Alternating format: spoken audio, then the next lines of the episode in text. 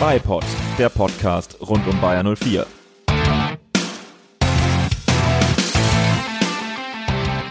Herzlich willkommen zu Folge Nummer 36 des Bipod.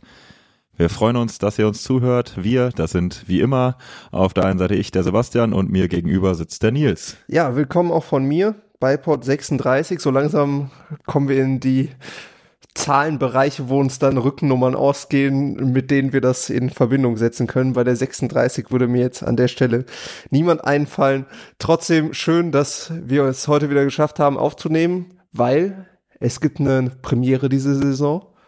Wir nehmen auf und seit der letzten Aufnahme hat Bayern 04 jedes Spiel gewonnen. Fünf aus fünf, also so fällt die Aufnahme doch dann auch mal ein bisschen einfacher oder nicht, je nachdem. Wenn es schlecht läuft, kann man ja sehr, sehr viel diskutieren. Ähm, aber ich glaube, wir haben trotzdem genug, was in diese Folge gepackt werden kann, oder? Genau, du hast ja schon gesagt, fünf Spiele waren es, fünf Siege, kann man auf jeden Fall was zu sagen. Und äh, der Europa League Hype Train ist weiter in der Spur, von daher werden wir da natürlich nachher auch noch ausführlich drüber reden, starten aber, wie ihr es von uns gewohnt seid, mit den News, dann den Bundesligaspielen und genau hinten raus werden wir uns dann länger mit der Europa League beschäftigen. Vor den News wie ihr es auch schon gewohnt seid, natürlich der Aufruf, wenn euch irgendwas auffällt, ihr äh, Anmerkungen habt äh, oder ihr uns einfach nur empfehlen wolltet, at bipod04 auf Twitter. Freuen uns über alle Bewertungen, egal wo ihr den Podcast hört, äh, ist auf allen Podcast-Plattformen zu finden und bei einigen gibt's ja die Bewertungsmöglichkeit. Lasst uns gerne ein paar Sterne da und ansonsten starten wir direkt rein in die News. Definitiv. Übrigens bei Twitter, Instagram folgen natürlich auch super. Nach meiner äh, Twitter-Fastenpause bin ich da ab Ostern dann auch wieder am Start. Also vor der nächsten Folge kann ich das dann auch lesen, was ihr da zurückschreibt und nicht nur hier vermittelt bekommen. Genau so ist es. Und dann rein in die News. Äh, leider müssen wir mit einer schlechten Nachricht beginnen. Ähm, Patrick Schick fällt wieder, man könnte ja fast sagen, weiter aus, weil so richtig wiedergekommen war er ja noch nicht. Es waren eher Kurzeinsätze, fällt jetzt wieder aus. Ähm, keine ganz klare Diagnose, aber es äh, sind die Probleme, die ihn jetzt schon wirklich einige Zeit belasten. Eigentlich, man kann sagen, seit dem Sommer. Ja, das ist ja auch irgendwie so die Sache, die wir auch schon mal angesprochen haben. Irgendwie, man wusste nicht so recht, was da jetzt ist. Irgendwie er ist immer wieder raus. So ähnlich ist es bei Arangis ja auch. Und bei Schick wurde jetzt halt doch nochmal ziemlich klar kommuniziert, auch von ihm selber, ähm, dass eben nicht so ganz klar ist, was eigentlich das Problem ist. Also es ist ja eine OP ausgeblieben und die soll auch weiterhin ausbleiben, aber diese Leistenprobleme sind weiterhin vorhanden und ähm, waren dann zwischenzeitlich nochmal weg. Dann hat er ja auch wieder gespielt, sogar ein Tor gemacht. Jetzt fiel er dann wieder aus und jetzt ist halt wirklich klar, dass er irgendwie da fast schon chronische Probleme hat, wo man nicht so ganz die Ursache erkennt, sich da jetzt nochmal bei einem Spezialisten seiner Wahl in Tschechien behandeln lässt, in der Hoffnung, dass das dann wirklich wieder weggeht und er äh, schmerzfrei spielen kann. Aber er hat auch selber gesagt, es ist einer der schwierigsten Momente in seiner Karriere, dass es ihm total schwerfällt, dann da irgendwie nicht spielen zu dürfen und dann auch den Abstand vom Fußball da suchen muss. Und ja, das hört sich unfassbar frustrierend an und kann ich total nachvollziehen, dass wenn man nicht so recht weiß, woran es liegt, dass es einfach dann auch ein Riesenproblem ist, da irgendwie mit fertig zu werden. Vor allen Dingen, wenn halt quasi der ganze, das ganze Leben, nicht das ganze Leben, aber das ganze Berufsleben auch davon abhängt und man irgendwie so in der Ungewissheit schwebt. Für den Bayern natürlich auch ein Problem, weil er doch eigentlich die Nummer eins im Sturm wäre, wenn er denn fit ist. Dass er das jetzt schon die ganze Saison nicht ist, ist sicherlich auch ein Problem, was zwischenzeitlich zu diesem großen Tief mit beigetragen hat. Ja, und auch, glaube ich, seine persönliche schlechte Form, als er gespielt hat, kann man mit Sicherheit auch äh, mit dieser Verletzung und den mentalen Problemen, die es dann, glaube ich, die dann einfach ja fast zwangsläufig dazukommen, wenn man eben genau nicht weiß, woran es liegt, wo die Schmerzen herkommen, was man dagegen machen kann, ähm, kann man ihm nur die Daumen drücken, dass das jetzt äh, doch noch was wird. Äh, ganz, ganz kleines Trostpflaster, was er äh, jetzt seit unserer letzten Aufnahme bekommen hat. Die Auszeichnung zum tschechischen Fußballer des Jahres 2022 hat er erhalten. Ähm, ja, und so im Umfeld dessen auch über diesen, wie du schon gesagt hast, schwierigsten Moment seiner Karriere ähm, gesprochen. Und da, ja, muss man die Daumen drücken, dass er jetzt doch irgendwie eine, eine gute Lösung gefunden wird, wie er wieder fit und ja, schmerzfrei Fußball spielen kann. Ja, in erster Linie natürlich erstmal für ihn als Menschen, als Fußballer, aber natürlich auch für den Bayer, weil wir haben da schon häufiger drüber gesprochen, unsere Optionen im Sturm, die sind halt doch schon sehr unterschiedlich. Also Loschek überhaupt nicht der Typ Mittelstürmer, sondern eher der, der so wenn man spielerisch flach spielt, da die Option sein kann, Asmun so ein bisschen hybrid aus, schick und ähm, Logic, aber Schick ist halt so dieser typische Typ Mittelstürmer, der auch in der Luft diese Präsenz hat, der die Bälle festmachen kann. Und wenn der jetzt nicht fehlt, geht uns diese Spieloption natürlich vollkommen ab. Und ich denke, das ist gerade, wenn es so um K.O.-Spiele geht, wie in der Europa League, schon ein Element, was man zumindest als Option gerne hätte. Deswegen auch für den Bayern natürlich super wichtig, wenn er dann nochmal fit werden sollte diese Saison auch da die Timeline, die er angepeilt hat, war dann halt auch wieder so ein Monat, ne, das kann irgendwo kommen, aber das ist jetzt halt so der Status seit fast einem Jahr und das kann man schon verstehen, dass es einfach frustrierend ist für alle Beteiligten. Definitiv. Wir drücken die Daumen, dass er wieder fit wird. Nächste News können wir, glaube ich, deutlich äh, schneller und schmaler abhandeln. Bayern 04 hat sich von Kadermanager Tim Steiten getrennt. Der Kicker hat ihn als Perlentaucher getauft, weil er unter anderem in die Verpflichtungen von Frimpong, Hinkapier und Tapsoba ähm, federführend involviert war und wohl auch, also nicht nur, also in die Verpflichtung auch, nicht nur ins Scouting und das Entdecken dieser Talente, ähm, bevor andere es tun, sondern äh, wohl bis hin zu den Vertragsverhandlungen da involviert gewesen sein soll. Ähm, ja, ja, das sind auf jeden Fall, also das ist schon das Besondere. Frimpong, Hinkapier, Tapsoba waren ja so Spieler, die, glaube ich, überhaupt nicht auf dem Schirm waren von größeren Vereinen und die super, super schnell hier eingeschlagen sind. Also das ist dann wahrscheinlich der Grund dafür, dass man ihn da als den Perlentaucher getauft hat. Ähm, in der Öffentlichkeit war er jetzt nicht so präsent, muss man sagen, aber eben bei diesen Verpflichtungen anscheinend sehr, sehr wichtig. Und der Grund, weshalb man sich trennt, ist, er stand wohl schon in Verhandlungen mit Chelsea, hat im Sommer hier beim Bayer keine Beförderung erhalten, obwohl Simon Rolfes quasi eine Station nach oben aufgerückt ist. Und ja, mit der, äh, mit dem, ja, Karriereende von Rudi Völler, wenn man so möchte. Ja, genau, dem Karriereende beim Bayer in aktiver Rolle, würde ich genau, behaupten. Genau, ja. Ähm, stand jetzt wohl in Verhandlungen äh, mit dem FC Chelsea, die beim Bayer wohl auch nicht ganz so gut angekommen sind, aber man hat sich jetzt vor allen Dingen getrennt, weil man eben ihm dann keine Interna mitgeben möchte, die er für seinen äh, neuen Job nutzen könnte. Deswegen hat man sich jetzt halt schon direkt getrennt. Inwieweit das jetzt Auswirkungen auf unsere Kaderplanung hat und vielleicht auch über auf die Talentfindung ähm, für die Zukunft, das lässt sich natürlich jetzt schwer sagen.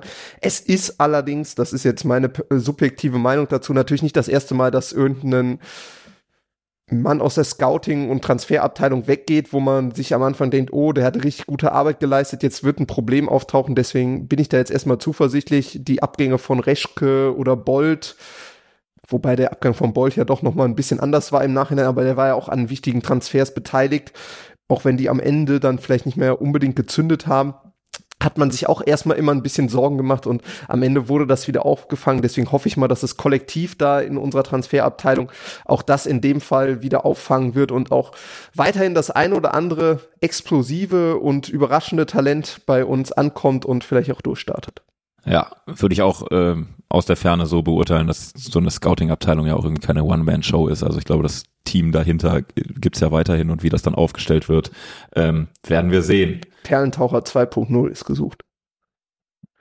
Äh, damit weiter zu, so ein kleiner Vorklapp Richtung Europa League. Sportlich sprechen wir da ja ähm, am Ende der Folge drüber, aber ähm, ja, das Ticketing, Problem kann man es eigentlich nicht nennen. Wir kriegen nur 1025 Tickets aus Brüssel für das Auswärtsspiel, ähm, weil Saint-Gilloise spielt im Stadion vom RSC Anderlecht. Das hat gut 21.000 Plätze nach UEFA-Regularien muss man fünf Prozent den Gästefans geben und diese fünf Prozent sind dann eben nur ein bisschen mehr als 1000 Tickets, ähm, was natürlich für so ein Europa League Viertelfinale sehr, sehr wenig ist. Ich bin erstmal total überrascht, dass in Anderlecht nur so wenig Plätze sind, aber es zeigt irgendwie auch nochmal, dass der belgische Fußball halt vielleicht nicht ganz so groß ist wie in anderen europäischen Ländern, weil Anderlecht ja schon das absolute Top-Team neben dem FC Brügge in äh, Belgien ist.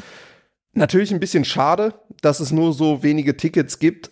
Berlin hatte dort ähm, zum Vergleich so rund 2000 Tickets, weil halt das Heimkontingent nicht komplett abgerufen wurde. Das heißt, es könnte für den Bayer jetzt auch noch kommen. Gibt sehr, sehr viel Interesse an dem Spiel, was ich super finde.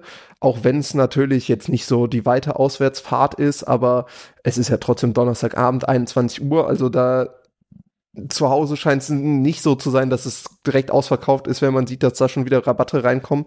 Ich finde es aber auch super, was der Bayer da für eine Lösung gefunden hat, nämlich, dass man eben proaktiv selbst das Ganze in die Hand nimmt, auf die Fans zugeht und jetzt vor allen Dingen versucht, die zu belohnen, die eben regelmäßig auswärts fahren, vor allen Dingen international auswärts fahren. Auswärts Dauerkartenbesitzer kriegen natürlich ein Ticket für das Spiel sicher, und danach wollte man in der, Reihen, äh, in der Reihenfolge erstmal auf Fanclubs und aktive Fans, die regelmäßig auswärts fahren, zugehen und anschließend diejenigen von, ähm, die die Dauerkarte Plus, also dieses Modell Bundesliga Plus haben, äh, auf die zugehen, die bereits dieses Jahr international auswärts unterwegs waren. Und ähm, dann wird man wahrscheinlich danach keine Tickets mehr übrig haben. Da bin ich mir relativ sicher.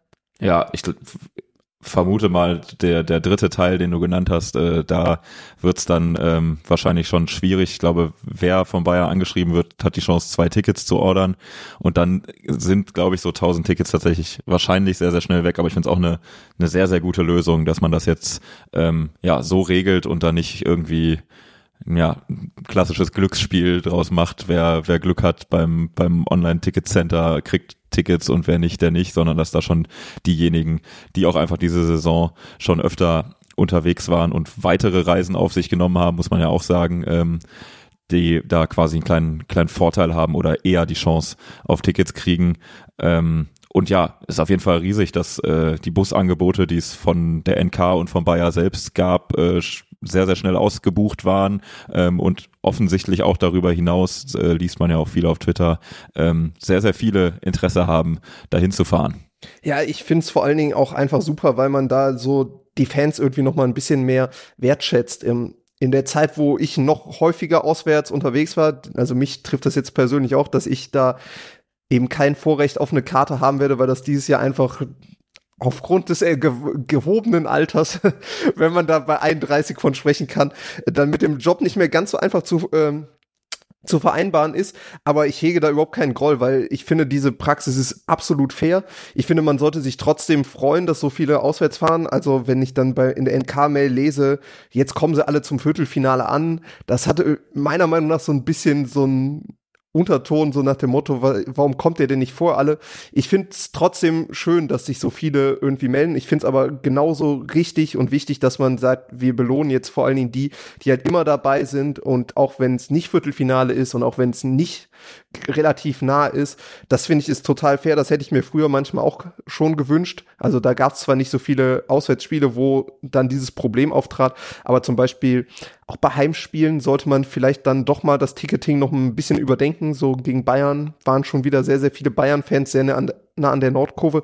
Aber ich finde, insgesamt kann man den Bayer total loben für den Prozess, den man im Ticketing gemacht hat. Ich finde zum Beispiel auch diese, diesen neuen äh, Webshop mit diesem Warteraum der ist auch total super. Das habe ich auch noch mal gesehen, als ich mich äh, bei, beim Verkauf der Heimtickets da einmal eingeloggt habe, um mir das einfach mal anzuschauen. Das finde ich ist auch eine super Sache. Also da äh, entwickelt sich richtig was im Ticketing und ich finde super, dass man hier auch gerade im Austausch wahrscheinlich mit der NK und den, äh, dem Fanrat da eben eine Möglichkeit gefunden hat, die zu belohnen, die eben immer auswärts fahren. Und naja, du warst ja in Brügge. Das Immer, heißt, vielleicht, vielleicht kriege ich da doch noch mein Ticket ab, aber ansonsten finde ich es auch nur absolut fair, ähm, dass ich da jetzt eben außen vor bleiben würde, weil ich dieses Jahr nicht international unterwegs war. Ja, so oder so kann man nur allen viel Spaß wünschen, die dann da ein Ticket für kriegen und alle, die keins kriegen oder auch generell jeder und selbst die, die äh, es aus welchen Gründen auch immer äh, nicht in Betracht ziehen, nach Brüssel zu fahren oder es dann nicht nicht können werden, ja, Tickets fürs Heimspiel kaufen, dass äh, die Bude da voll wird.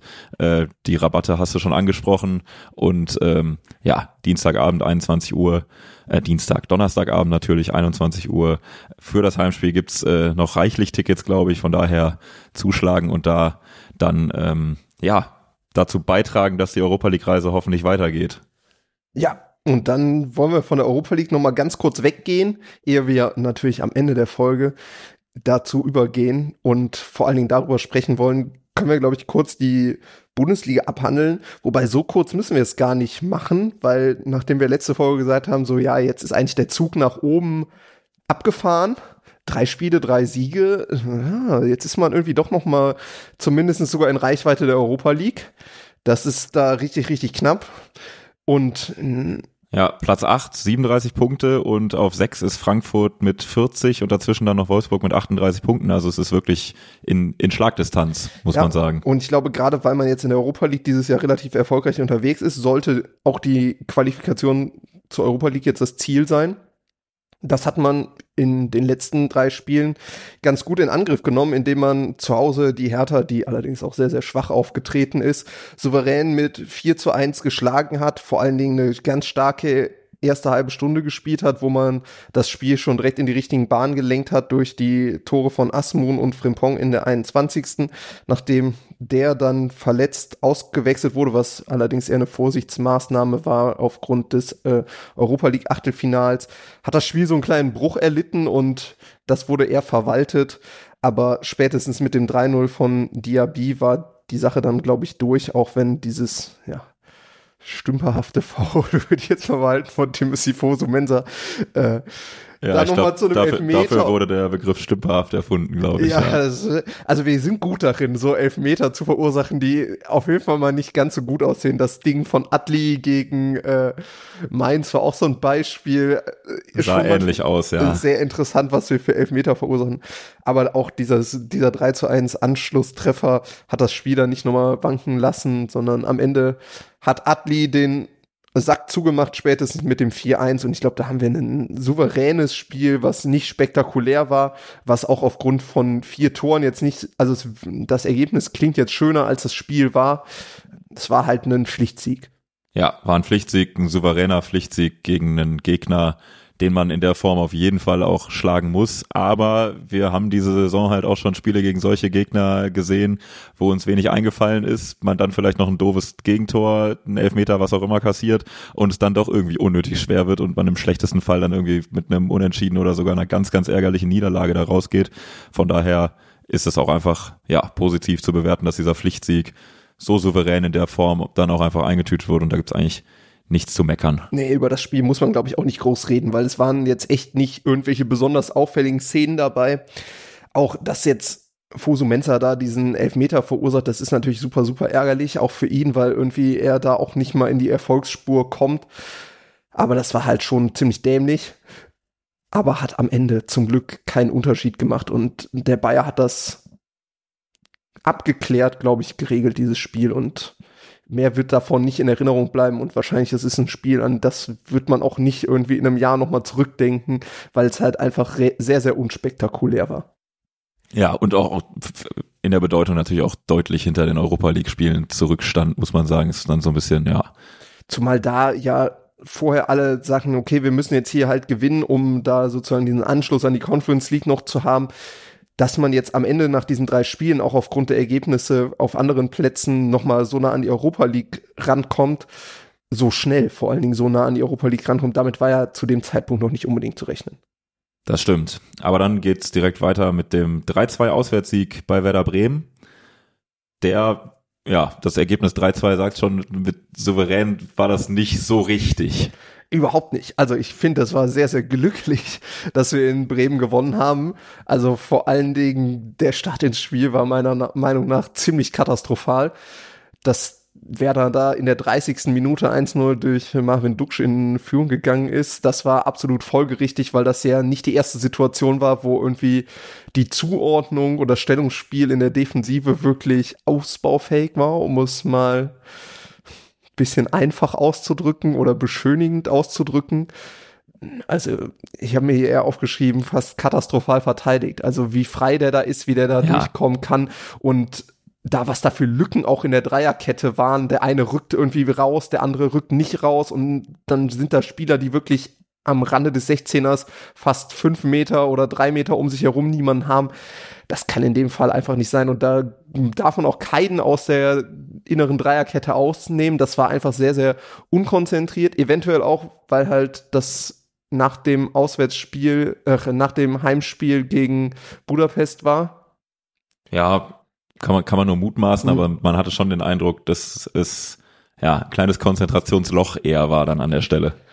Und so konnte man dann relativ glücklich sein, dass man mit 1 zu 1 in die Pause gegangen ist, weil in der ersten Hälfte hätte Bremen die Führung meiner Meinung nach absolut verdient gehabt. Und dass Bakker da dieses, diesen Gewaltschuss zum 1 zu 1 trifft, das ist dann am Ende eine starke Leistung von ihm, also ein richtig starkes Tor.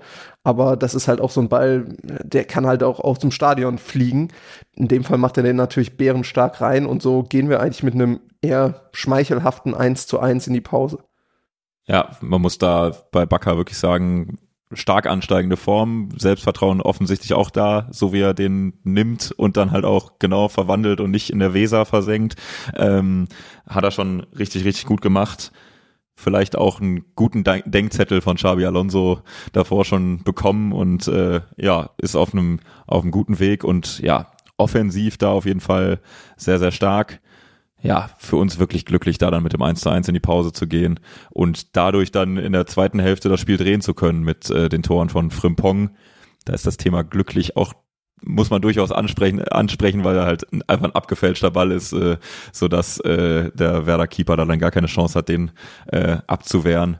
Das Ding äh, trudelt dann schön rein, eins dieser schönen Tore, wo man äh, während der Ball auf dem Weg ins Tor ist schon weiß, okay, geil, der geht gleich rein. Aber ähm, ja, auf jeden Fall glücklich an der Stelle und dann ähm, das 3-1 von Logic in der 83 sollte eigentlich äh, dann die Szene sein, wo das Spiel beendet ist. War aber auch wieder ein bisschen glücklich, weil also die den den Kopfball setzt er natürlich perfekt, aber ja. dass er ihm genau dahin fällt, das wäre halt auch nie passiert, wenn die Flanke nicht abgefälscht worden wäre. Das heißt, da kam auch ein bisschen Glück dazu, auch wenn ich fand, dass wir in der zweiten Halbzeit schon ein bisschen sicherer waren in unserem Spiel, dass da die Konter auch durchaus mal gefährlicher wurden, ohne dass wir jetzt total überlegen waren. Aber du hast schon angesprochen, damit sollte das Spiel eigentlich nicht zehn Minuten vor Ende, spätestens zehn Minuten vor Ende gegessen sein. War es aber nicht. Wegen des Handelfmeters, den äh, Niklas Füllkrug dann in der 86. noch verwandelt hat. Und ja, genau, nur drei Minuten nach dem 3-1 ähm, wurde es dann doch noch mal eng. Und dann ja, zittert man das Spiel halt so ein bisschen über die Ziellinie. Ja, also war wirklich ein eher glücklicher Sieg. Da haben wir was von dem Glück, was wir lange diese Saison nicht hatten, auch, äh, glaube ich, wieder aufgebraucht.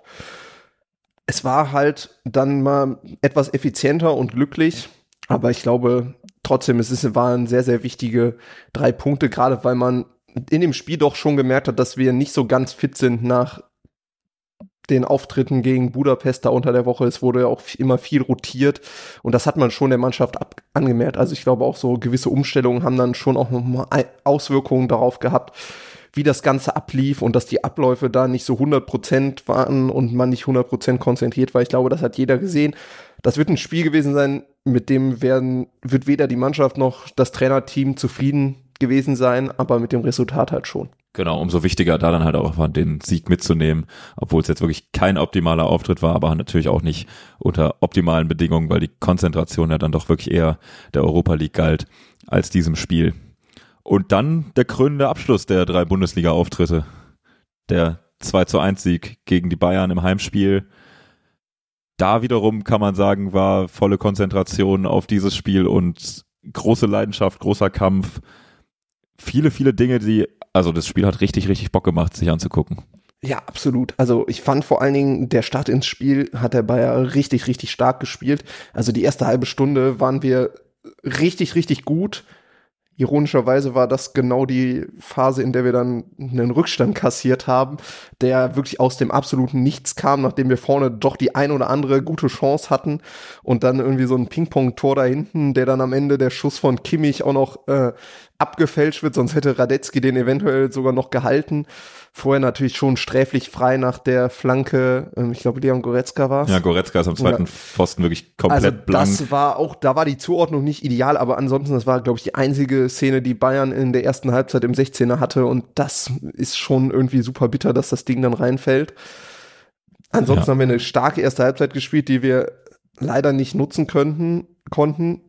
Für mich allerdings auch wieder mal sehr interessant, wie plötzlich gegen Bayern so die Haltung ganz anders war, weil auch da hatten wir kurz vorher das Europapokalspiel und im Gegensatz zu Bremen haben jetzt irgendwie alle gebrannt, nicht nur die Spieler, sondern auch die Fans und das ist eigentlich irgendwie schon ein bisschen schade, wenn das dann halt nur gegen Bayern passiert, dass man da plötzlich noch mal alles reinhaut.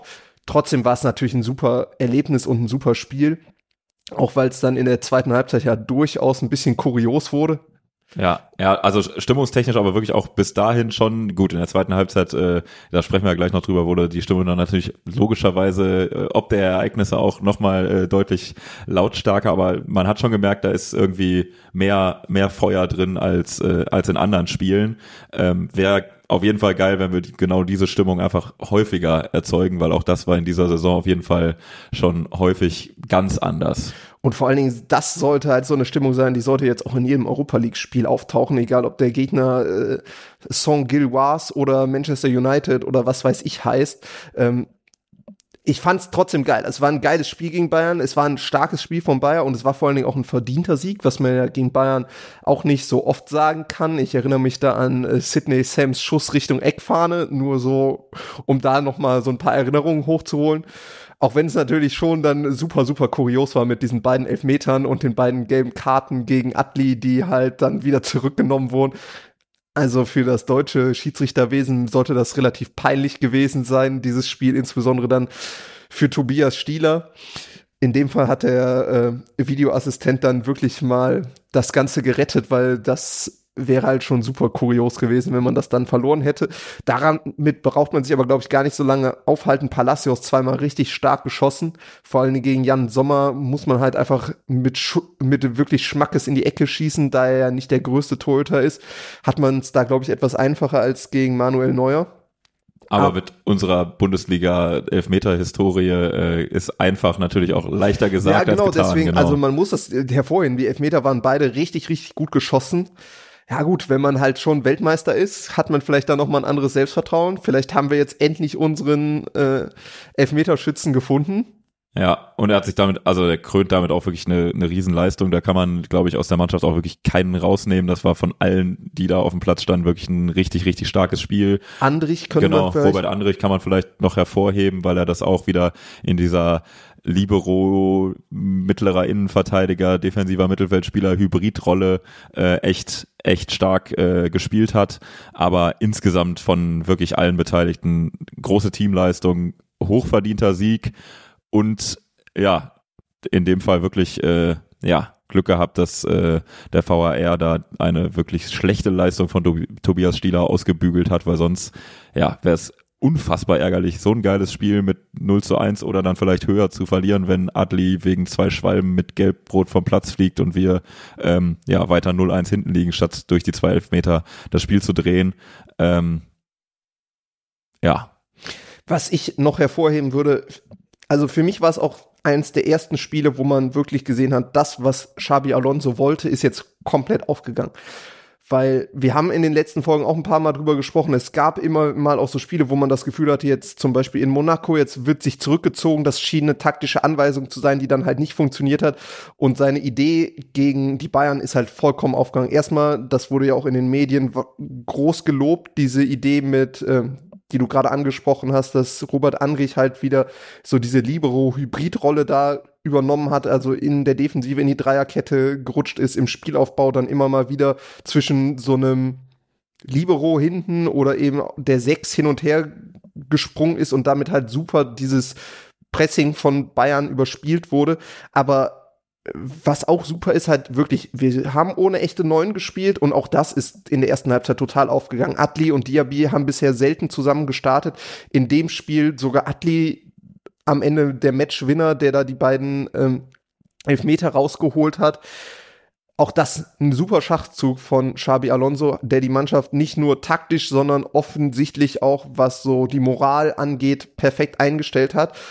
Und nach dem Weiterkommen gegen Monaco, was ja dann doch auch sehr, sehr emotional war, glaube ich, der zweite große Big Point, den er als Trainer gelandet hat, was man, glaube ich, jetzt auch mal unterstreichen sollte, weil wir uns ja gerade zu Beginn der Rückrunde auch noch nicht so ganz sicher waren, ob das jetzt langfristig erfolgreich wird mit ihm. Ich glaube, damit hat er sich jetzt so erstmal nochmal noch mal ein ganz, ganz großes Argument auf seine Seite geholt, dass er eben auch diesen Schritt vom Zweitligatrainer zum Spitzentrainer machen kann Hoffe mal, dass er das zu, vor allen Dingen in der Europa League noch weiter ausbaut. Aber das war auch was, wo man dann wirklich mal sagen muss, das, was Xabi Alonso sich da vorgestellt hat, hat in dem Fall sehr gut geklappt.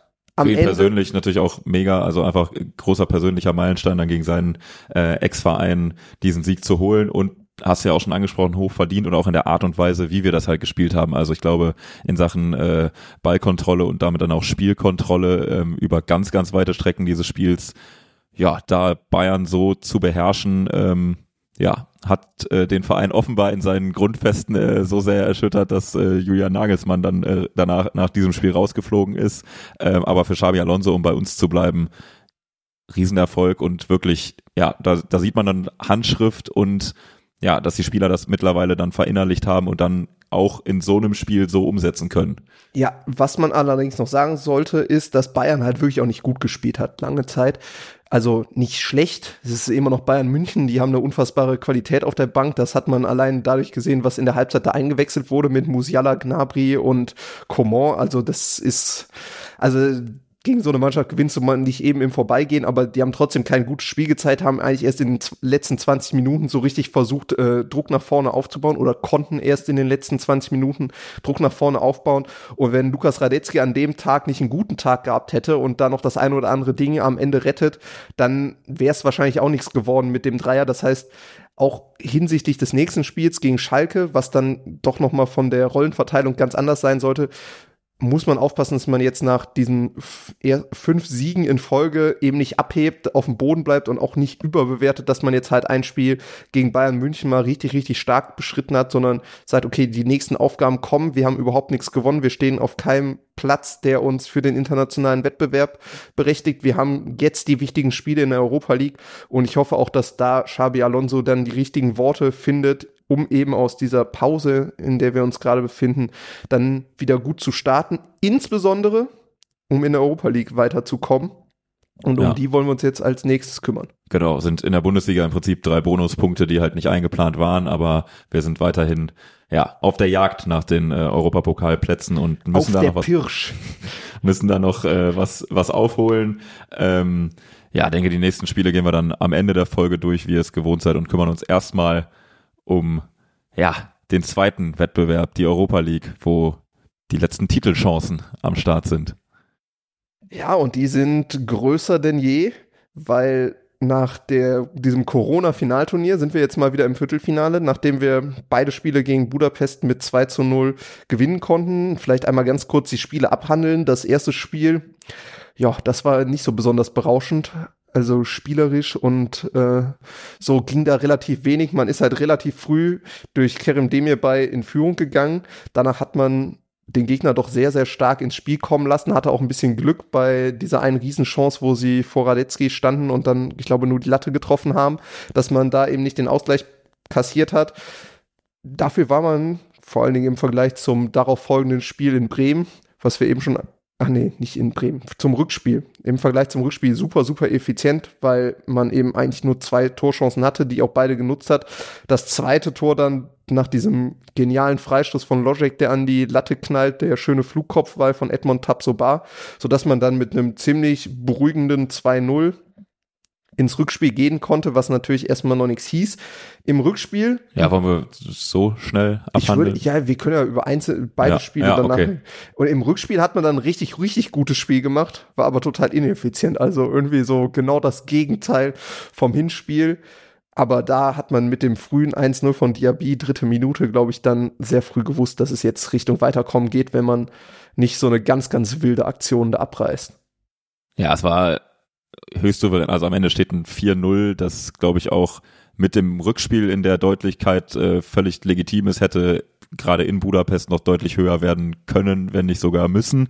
Ähm, genau, im Hinspiel, ja, das so richtig krass war dieses Spiel einfach nicht. Es war das frühe, der frühe Distanzschuss von Demirbay, der da schon mal so ein bisschen, ja, Beruhigung gebracht hat, in dem Sinne, dass man wusste, okay, wir führen jetzt schon mal, hatte eigentlich über weite Strecken, gerade in der ersten Halbzeit hatte man nicht das Gefühl, dass von Ferenc Varos große Gefahr ausgeht, bis dann zu dieser Szene, wo wir wirklich wahnsinniges Glück haben, äh, dass wir da ohne Gegentor rausgekommen sind, wo der Ball einmal an die Latte geht, Radetzky, glaube ich, noch hält, da ja, kannst du dich auch nicht beklagen, wenn du, wenn du ein Gegentor kassierst.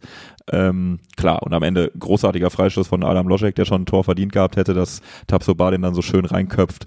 Wunderbar gute Ausgangssituation nach einem ja, Hinspiel, das wirklich nicht wahnsinnig viele Chancen geboten hat. Am ehesten kann man noch sagen, diese Spielkontrolle ähm, war auch da über weite Strecken da. Ja, geht so. Also ich fand zum Beispiel, das war, glaube ich, so, jetzt ohne ihn da kritisieren zu wollen, glaube ich, das schlechteste Spiel von Florian Würz seit seiner Verletzung, der wirklich an dem Tag irgendwie total überraschend relativ viele Ungenauigkeiten hatte, was ihm natürlich auch mal zuzugestehen ist. Also der, der Mann ist Wahnsinn und der ist halt immer noch super, super jung und dass da mal nicht jedes Spiel fluppt, das ist auch vollkommen in Ordnung. Aber gerade so in der Zentrale hatten wir doch recht viele Ungenauigkeiten. Kerem Demir bei fand ich nicht nur aufgrund seines Tors da stark, aber ansonsten mussten ja auch äh, Andrich und Palacios aussetzen. Das hat man, fand ich, so dem Spielaufbau generell schon angemerkt. Ja, das, genau. Das, also da mit Amiri und Demir bei in, in, in der Zentrale ins Spiel zu starten, ähm, ja, war auf jeden Fall klar ein Risikofaktor, weil das so diese Saison vorher eigentlich noch nie der Fall war und dann muss man in so ein äh, ja, K.O.-Duell erstmal so starten. Das ist sehr gut gelaufen, auch weil genau Kerem Demir bei da echt ein gutes Spiel gemacht hat, aber insgesamt klar, merkte man dem Spiel das schon an, dass sie die ja jetzt doch deutlich deutliche Stammdoppel-Sechs aus Andrich und Palacios gelb gesperrt ausgefallen ist. Und so war, fand ich, nachdem wir dann in Führung waren, lange Zeit eher Budapest die Mannschaft, die irgendwas fürs Spiel gemacht hat oder sagen wir mal die klareren Aktionen hatten, aber eben auch keine Torchance. Es war also auch einfach kein schönes Fußballspiel. Und das 2-0, ja, damit konnte man sehr, sehr gut leben nach dem Spiel, aber alles andere war jetzt so, naja, meh, würde man heutzutage sagen. Das Rückspiel war da deutlich angenehmer. Also es war natürlich auch einfach eine hervorragende Ausgangslage, dass man da mit diesem ersten Konter, wo wirklich sträflich frei auch alles war. Diaby hätte den ja, glaube ich, sogar noch querlegen können, macht ihn dann am Ende selbst. Ja, und kriegt halt irgendwie kurz vor der Mittellinie den Ball auf der Außenbahn, hat einen Innenverteidiger gegen sich, der ähm, ja auf zehn Metern ungefähr fünf verloren hat im Sprintduell gegen Diaby. Diaby wohlgemerkt mit Ball, aber da war nichts mehr zu retten und das, das Spiel so startet, war natürlich optimal, weil dann hast du dieses Auswärtstor zum 1-0, die 2-0, den 2-0 Vorsprung aus dem Hinspiel eh schon. Da war dann eigentlich schon, ja, alles, alles bestellt für den Viertelfinaleinzug. Genau, und dann hat äh, Budapest natürlich noch offensiver, also stand noch offensiver. Das hat unseren schnellen Spielern natürlich Tür und Tor geöffnet, auch wenn sie Tür, das offene Tor quasi nicht treffen wollten. Äh, da hat Patrick Helmes im Kommentar auch den ein oder anderen Spruch in die Richtung gemacht, äh, ob der, ob Asmo denn mal schießen wolle. Also gut, so, so weit würde ich jetzt nicht gehen, aber die ein oder andere Chance für Bakker, der sich fast schon zum Flügelspieler entwickelt hat in den letzten Wochen. Ja, die war da, da hätte man auf jeden Fall mehr draus machen müssen.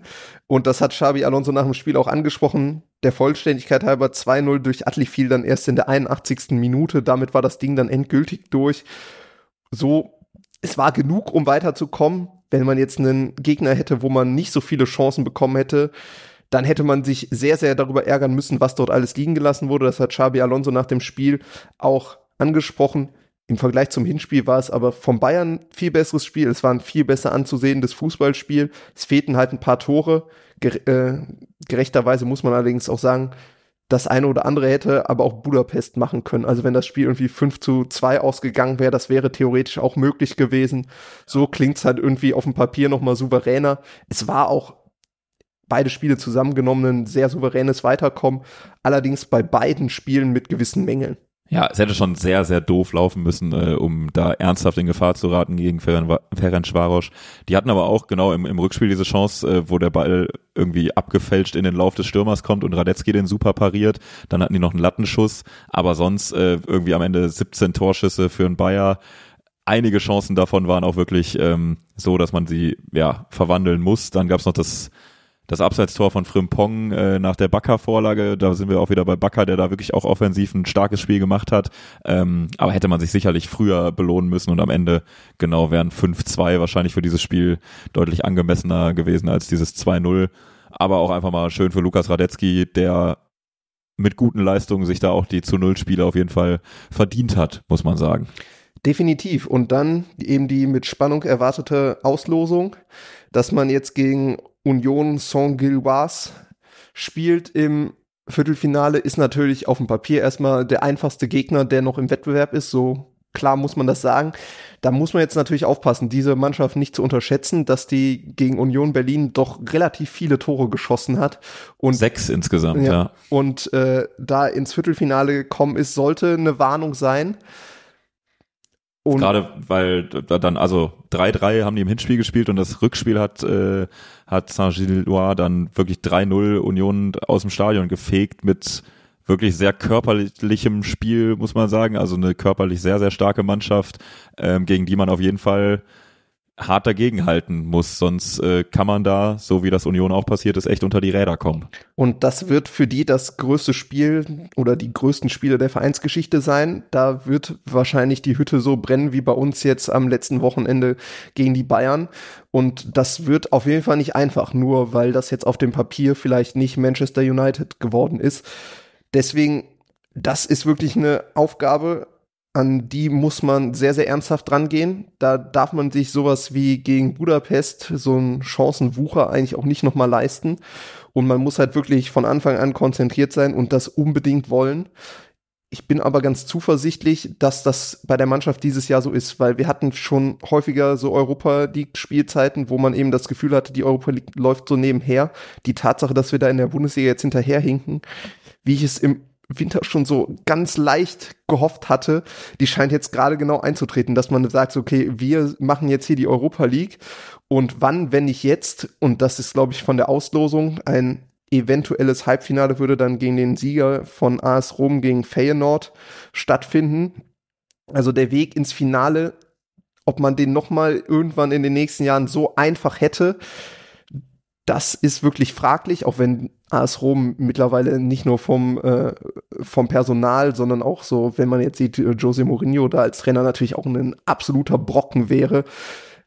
Und Feyenoord hat ja, glaube ich, irgendwie sein Rückspiel 7-1 gewonnen ja, also gegen Donetsk. Ja, also sind also, äh, klar, aber dann spätestens in einem Halbfinale sind halt auch wirklich nur noch nur noch große Namen da, aber man würde Manchester United, Juve, Sporting oder dem Europa League Schreck Sevilla, wenn die Manchester United schlagen, ähm, aus dem Weg gehen.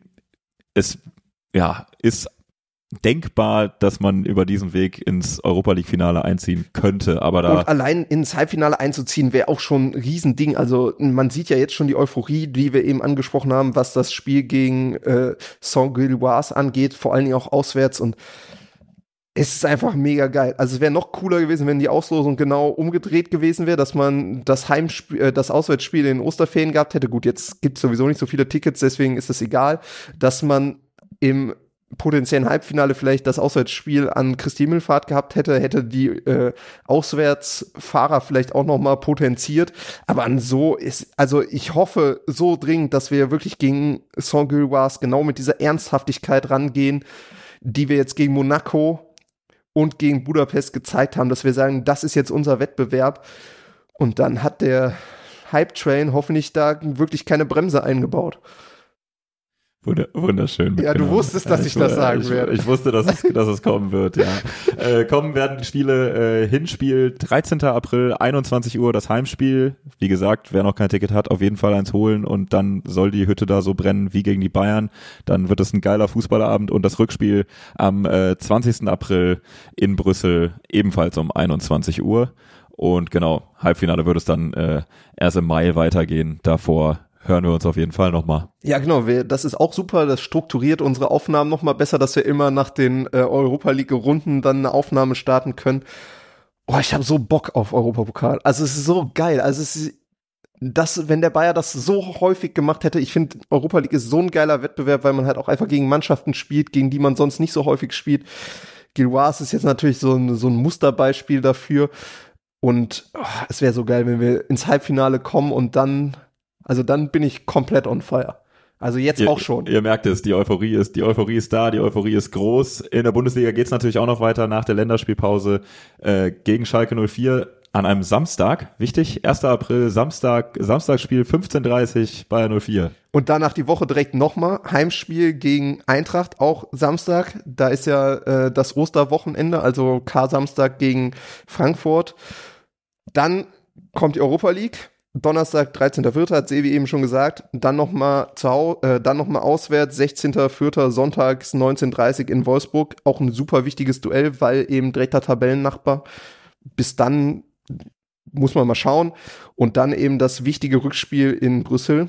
Und dann, denke ich mal, hören wir uns danach irgendwann wieder. Genau so ist der Plan. Danke euch fürs Zuhören. Bei Feedback freuen wir uns auch immer, wie gesagt, at bypod04 auf Twitter und auf Instagram.